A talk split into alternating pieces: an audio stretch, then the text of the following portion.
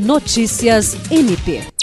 Nesta segunda-feira, 27 de março, o Procurador-Geral de Justiça Danilo Luvisaro do Nascimento, juntamente com o coordenador do GPRD, promotor de justiça Luiz Henrique Rolim e o secretário-geral do Ministério Público do Acre, Glaucio Oshiro, realizou uma visita ao Parque de Exposições Will de Viana, que abriga a população atingida pela enchente do Rio Acre, na capital além de verificar as condições físicas do espaço e os serviços de assistência oferecidos às mais de 460 pessoas acolhidas, o MPAC acompanhou a situação dos animais que estão no abrigo.